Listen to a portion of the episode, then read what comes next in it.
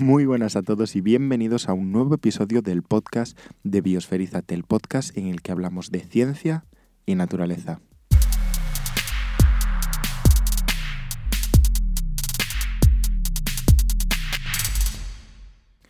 Bueno, y estoy súper emocionado por, el episodio, por grabar este episodio, porque vengo a hablaros de una persona a la que yo eh, admiro muchísimo y, con la que, bueno, con este episodio pretendo, no sé si rendirle un, pequeño homenaje o más bien agradecerle el mensaje que, él transmite y toda la labor y los proyectos en los que está involucrado, porque, porque por lo menos a mí me, me mueve muchísimo y, y me animan a, a, seguir con, con, la causa de, pues, de la conservación y de, y de, la defensa de la naturaleza. Vengo a hablaros de Manu Sanfélix. Quizá alguno de vosotros ya lo conozca, pero bueno, si no es el caso, eh, esperemos que con este episodio conozcáis un poquito más su labor y, y la, la, gran estima en la que, en la que yo lo tengo. Eh, bueno, pues vamos a empezar. Eh, Manu Sanfélix es un biólogo marino, fotógrafo y videógrafo submarino, eh, cámara de documentales, explorador de National Geographic, un muy estimado conservacionista, un gran comunicador, para mí y para muchísima gente más, la voz de la conservación en las Islas Baleares, veremos ahora por qué, y sobre todo también, y, la razón del título de este podcast, embajador de la defensa del mar Mediterráneo. Lleva más de 30 años luchando por proteger el mar y especialmente el mar Mediterráneo. A mí simplemente con estos datos que os acabo de dar ya, ya me merece un respeto increíble, porque es que eh, yo sinceramente me metí a la carrera de biología y comencé el proyecto de Biosferízate con el objetivo de, de convertirme en un perfil como este, biólogo marino, cámara de documentales, explorador de National Geographic, eh, un gran comunicador, a mí me parece increíble y ojalá algún día poder, poder llegar a ello. Y bueno, Manu es partícipe de numerosísimos proyectos, algunos de los cuales vamos a tratar y que además me van a, me van a servir como hilo conductor del, podcast para al menos intentar transmitiros una pequeñita parte del mensaje que él promueve y de la importancia del mismo. Bueno, pues hablemos un poquito de lo que vendría a ser su biografía, así a grosso modo. Manu nació en Madrid, pero rápidamente se, se trasladó a Lekeitio, un pueblito de Vizcaya, en donde pasa su infancia y él mismo dice que le marca muchísimo el, ambiente de ese, de ese, pueblo. A los 17 años, me parece, muy jovencito, se sacó su título de buceo, que tenéis que haceros la idea de que no es lo mismo sacarse un título de buceo ahora en España que en aquellos años en los que el buceo, eh, pues podríamos decir que estaba en sus primeras etapas.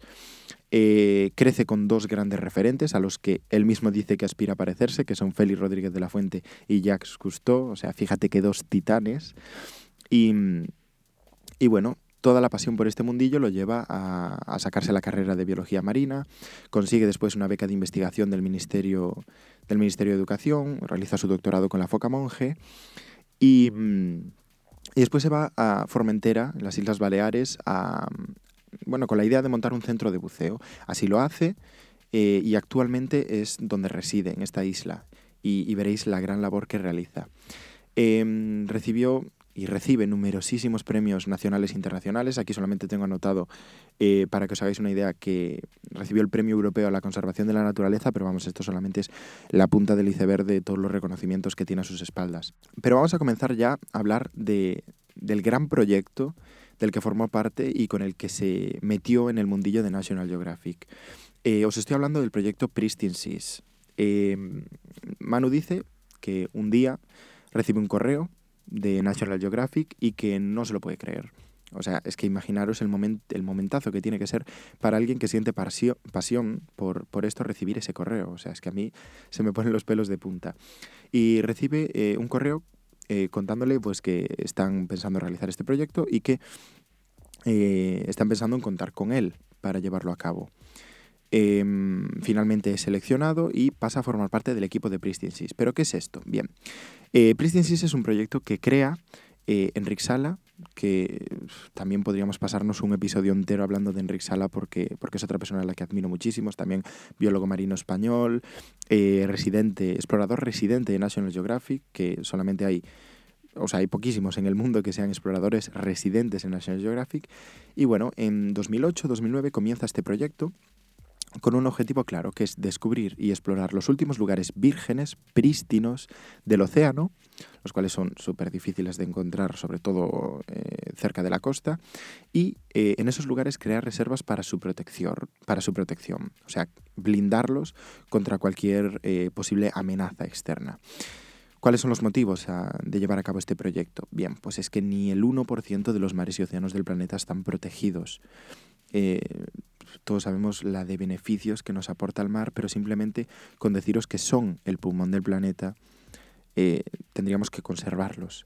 Es que se tiende a decir que el, que el Amazonas es el pulmón del planeta, pero realmente eh, el 50, entre el 50 y el 70% del oxígeno que respiramos procede de los océanos, con lo cual el verdadero pulmón y el verdadero motivo por el que nosotros podemos respirar es gracias a los océanos. ¿Cuáles son los problemas que, está que, están sufriendo los océanos? Pues son muchísimos, contaminación, sobrepesca, aumento de la temperatura del mar debido al cambio climático, a la, a la emisión de gases de efecto invernadero, también una acidificación que están sufriendo las aguas, eh, que, van en aumento también las especies invasoras en distintos ecosistemas. Y bueno, con, este panorama diseñan eh, el equipo de Pristine Seas un modus operandi, que es viajar a estos lugares intocados por el hombre y mediante la exploración y la investigación científica, pues realizar un análisis, un diagnóstico. Eh, que se pueda presentar a los gobiernos, a, quienes eh, tengan la jurisdicción de esos territorios y conseguir blindarlos, conseguir protegerlos, con, por supuesto, el compromiso comunitario de, las gentes del lugar. Em, y una cosa que dice Manu, y que yo creo que es bastante reflejo, o sea, que refleja bastante bien eh, la situación de los océanos, es que él dice que incluso en los lugares más recónditos que encontraron, eh, pues veían que los corales, eh, algunos corales, corales estaban pelados o que mm, se encontraban tiburones con anzuelos, tortugas con anzuelos, eh, provenientes de la, de la, pesca de palangre. Es decir, todo, mm, todo un escenario que nos indica la situación agónica que están sufriendo nuestras, nuestras aguas oceánicas.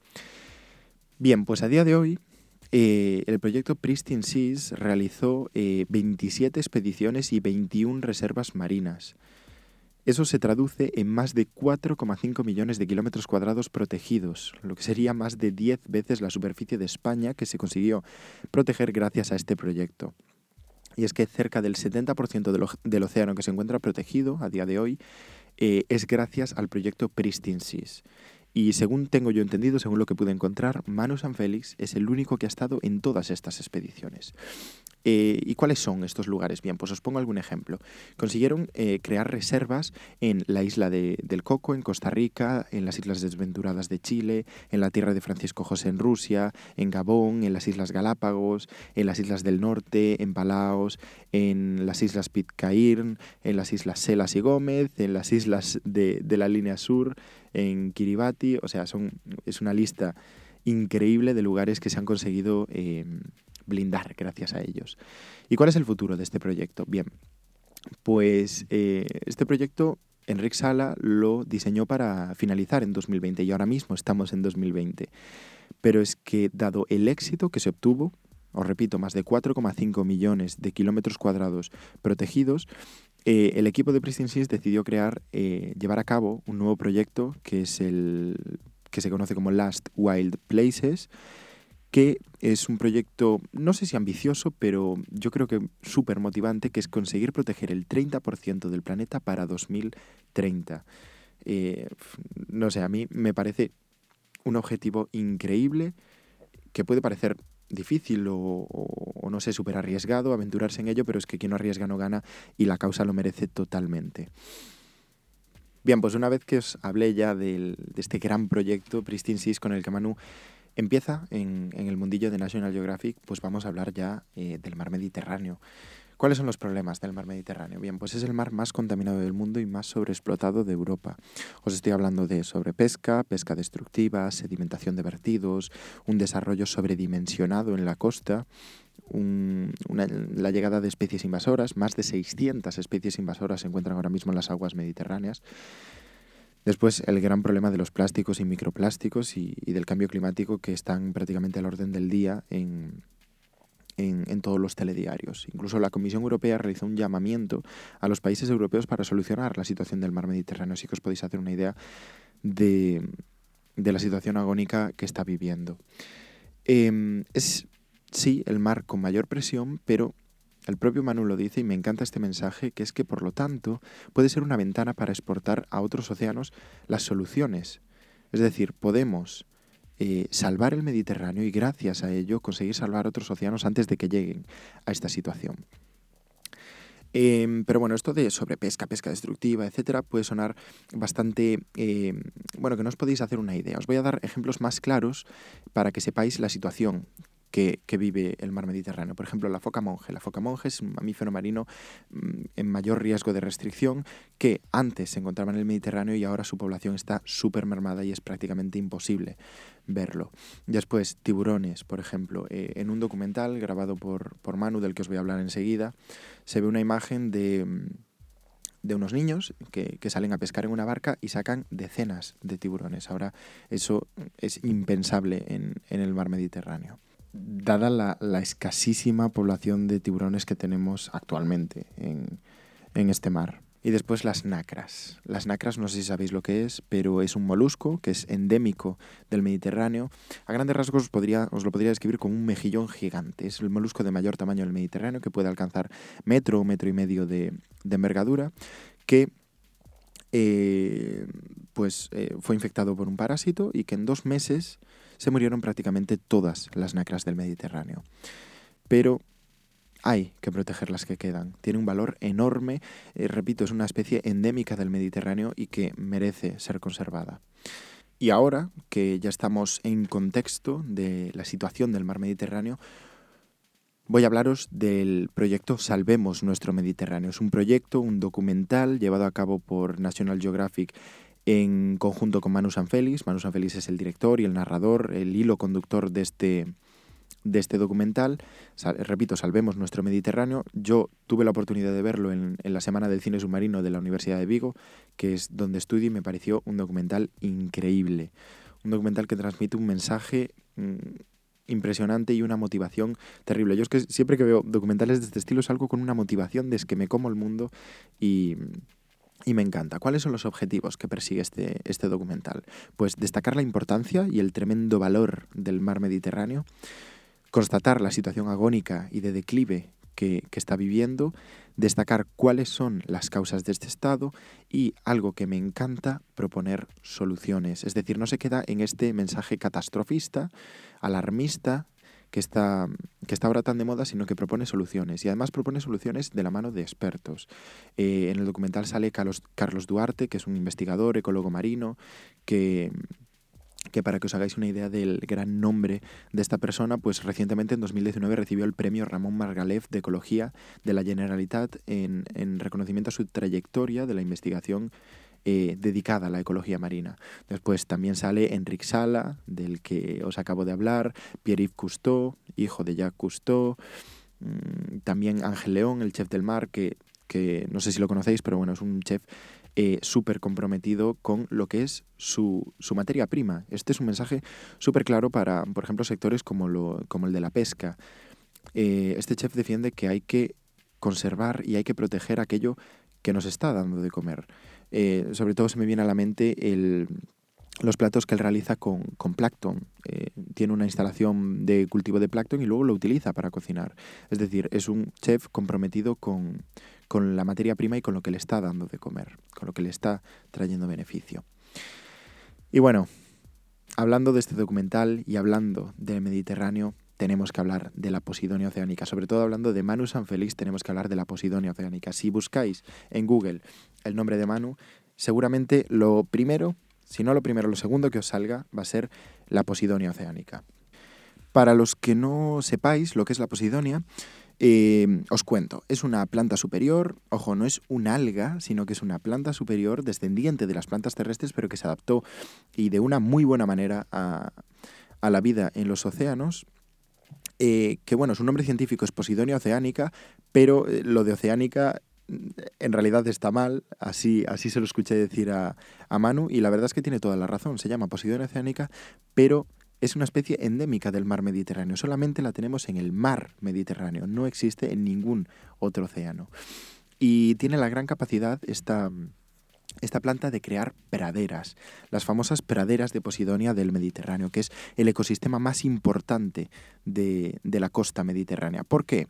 Bien, pues porque la Posidonia es lo que llamamos una especie ingeniero. Es capaz de crear, de dibujar ecosistemas, espacios naturales. Eh, es como, como los corales, por ejemplo, todo el mundo cuando habla de, los océanos, los documentales, National Geographic, se le viene a la mente esos corales, esos arrecifes impresionantes de de esas imágenes tan bonitas que salen en los documentales. Bien, pues os he de decir que los corales necesitan pues la ayuda de, por ejemplo, de algas unicelulares y demás especies para poder construir estos, estos ecosistemas. Pues la Posidonia hace exactamente lo mismo, pero lo hace ella solita. Proporciona el hábitat para miles de especies ella solita. ¿Por qué? Porque tiene la capacidad de crecer unas sobre otras. Y esto, repetido durante miles de años, eh, es capaz de crear verdaderas eh, praderas que son el cobijo de numerosas especies, pero es que además eh, crea muros, verdaderos muros verticales que constituyen auténticas murallas para proteger a la costa de las, de las adversidades por parte del mar. Eh, no os estoy contando nada nuevo si os digo que, recientemente estamos teniendo muchísimos problemas con esos temporales eh, otoñales que, azotan las costas y que cada vez están afectando a más personas, a las casas de más personas.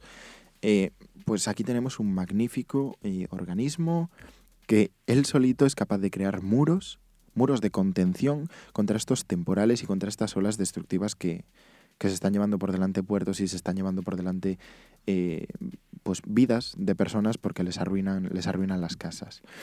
Eh, la Posidonia oceánica es una de las principales responsables de, esas maravillosas playas que tenemos en el Mediterráneo, de esas maravillosas fotos de Instagram que somos capaces de sacar eh, en estos sitios. ¿Por qué? Porque es el sustento la posidonia, de los animales que van a formar la arena. Si os vais a la arena y os fijáis un poquito, veréis que está formado por pequeñas conchas que proceden de, distintos organismos que viven en esta posidonia oceánica. Después, esa arena, ¿cómo es capaz de mantenerse ahí? Bien, pues se forman capas de arena y hojas de posidonia que se han desprendido en su, en su ciclo anual y se forma, digamos, como un hormigón armado en el que la posidonia es el acero de ese hormigón y la arena es el hormigón que lo recubre. Se crea una verdadera barrera que hace que las, que las playas aguanten en donde están. Y después ya tenemos la arena blanca y ahora necesitamos un agua cristalina para que ya la foto quede perfecta. Pues de ello también se encarga la posidonia. Es una especie eh, que tiene un efecto depurador increíble, es capaz de, depurar y de decantar sedimentos para que, para que tengamos esas, esas aguas cristalinas y nos quede la foto perfecta. Después, otro beneficio de esta planta y es que produce tanta materia orgánica como un bosque tropical y algo súper importante es que cada metro cuadrado de pradera de Posidonia produce 20 litros al día de oxígeno, Así que no estamos engañando a nadie si decimos que la pradera de la Posidonia es el verdadero pulmón del Mediterráneo. Además, es también secuestrador de CO2, el principal gas de, de efecto invernadero. Influye incluso en el clima. Bueno, y si con esto no conseguí haceros eh, ver la importancia de esta especie, os diré que el Parque Natural de Ses Salines, en las Islas Baleares, está considerado Patrimonio de la Humanidad por la UNESCO por sus praderas de Posidonia. Es un parque que se extiende eh, 9.000 hectáreas y de esas 9.000 hectáreas, 6.000 están ocupadas por Posidonia. Y solamente esa franja, el Parque Natural de Ses Salines, produce oxígeno para que respire el 50% de la población de Ibiza. La Posidonia resistió la desecación del Mediterráneo hace 5 millones de años. Resistió también glaciaciones que causaron cambios en el nivel del mar de hasta 100 metros. Pero eh, con nosotros se está muriendo. Las praderas están muy deterioradas, pero eh, como pasa debajo del agua, no somos capaces de verlo y por eso es importantísimo trasladar este mensaje. Necesitamos salvar las praderas de Posidonia y necesitamos hacerlo ahora. ¿Y cómo? Pues la Posidonia es súper agradecida. Solamente nos está pidiendo, a cambio de todo eso, solamente nos está pidiendo una cosa y son aguas de calidad. ¿Y cómo le estamos quitando estas aguas de calidad? Pues con intoxicación, sobre todo, intoxicamos el agua con residuos que o no están depurados o están mal depurados porque las depuradoras son insuficientes y además antiguas. Eh, ese, es el, ese, es el, problema principal, aguas intoxicadas. Pero después tenemos problemas más locales como pueden ser el de las anclas, que, poco a poco se están cargando, o sea, en muy poco tiempo se están cargando miles de años de, construcción llevado a cabo por la, por la Posidonia y después el gran problema del cambio climático y del calentamiento global que por supuesto también afecta a, a la Posidonia. Sin Posidonia no hay arrecife, sin arrecife no hay costa, sin costa no hay playas, sin playas no hay dunas y sin dunas no hay todo el bosque que hay detrás. Todo está relacionado y sin duda la Posidonia es una pieza clave de este, de este engranaje. Vale, todo esto que os acabo de, contar sobre la Posidonia lo aprendí de los documentales, de las charlas, de las entrevistas que realiza Manu, así que imaginaros su compromiso por esta causa. Pero es que además, por si fuera poco, lo muestra en el documental de Salvemos nuestro Mediterráneo del que os hablaba, él mismo realizó una cartografía detallada de las praderas de Posidonia que rodean la isla de Formentera para que cualquier embarcación que fondee en esas aguas sepa exactamente qué tiene debajo y no tenga ninguna excusa para, no llevarse por delante con esas tremendas anclas eh, las praderas de Posidonia. A mí me parece una labor increíble y, muy, muy, muy digna de admirar. Bueno, y ahora para finalizar el, el episodio me encantaría transmitiros el mensaje que mm, también Manu transmite y es que aún estamos a tiempo. En los días en los que vivimos está muy de moda ese mensaje catastrofista, alarmista, apocalíptico del cambio climático que en realidad no le falta razón porque es que estamos en una situación crítica, pero estamos a tiempo de actuar. Eso sí, tenemos que actuar ya. o sea, tenemos que pensar que el mar y los distintos ecosistemas son súper, súper sufridos, es decir, aguantan muchísimo, pero es que ahora ya nos están dando síntomas de que no están sanos. Y si nos están dando esos síntomas es que tienen muchísimo, muchísimo detrás. Hace, hace 20 años apenas el 4% de la superficie de España tenía protección y la mayoría eran reservas pues, de interés pesquero, es decir, no eran verdaderas reservas para blindar la naturaleza. En este tiempo en torno al 13% de la superficie está bajo protección, es decir, estamos actuando, pero no es suficiente. La naturaleza debe estar en el centro de las negociaciones y a partir de ahí decidir pues, cómo se puede llevar la economía, cómo se pueden llevar los modelos de negocio.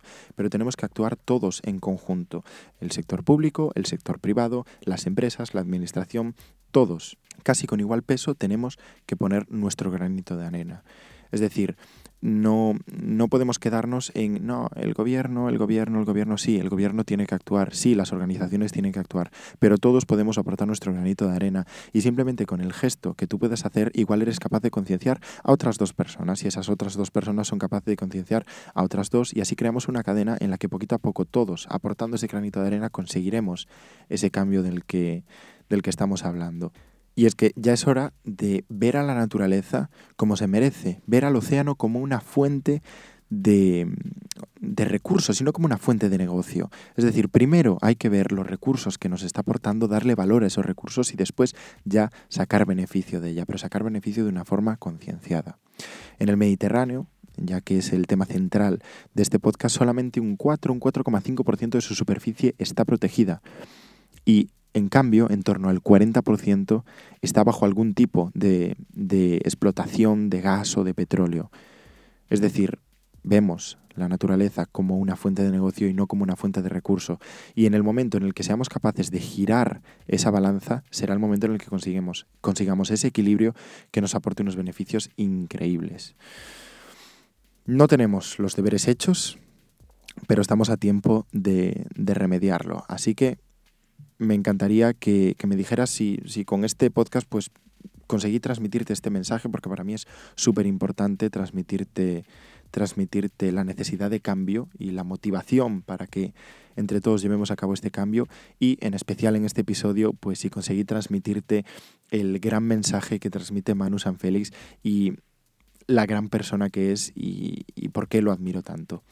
Así que nada, con esto despido el episodio. Te recuerdo que, si quieres mantenerte al tanto de, todo el nuevo contenido que vaya creando en el proyecto Biosferízate, me puedes seguir en Twitter, me puedes seguir en Instagram, puedes suscribirte a la reciente newsletter que, que encontrarás en la página web, en donde te mantendré al día de todos los detalles. Em, puedes suscribirte también al podcast en Spotify, en iTunes, en Google Podcast, en todas las plataformas. Y, cuéntame, por cualquier vía, por donde sea, por los comentarios, por Twitter, por Instagram, por correo, qué te está pareciendo. Y, y nada, nos vemos en el, en el siguiente episodio.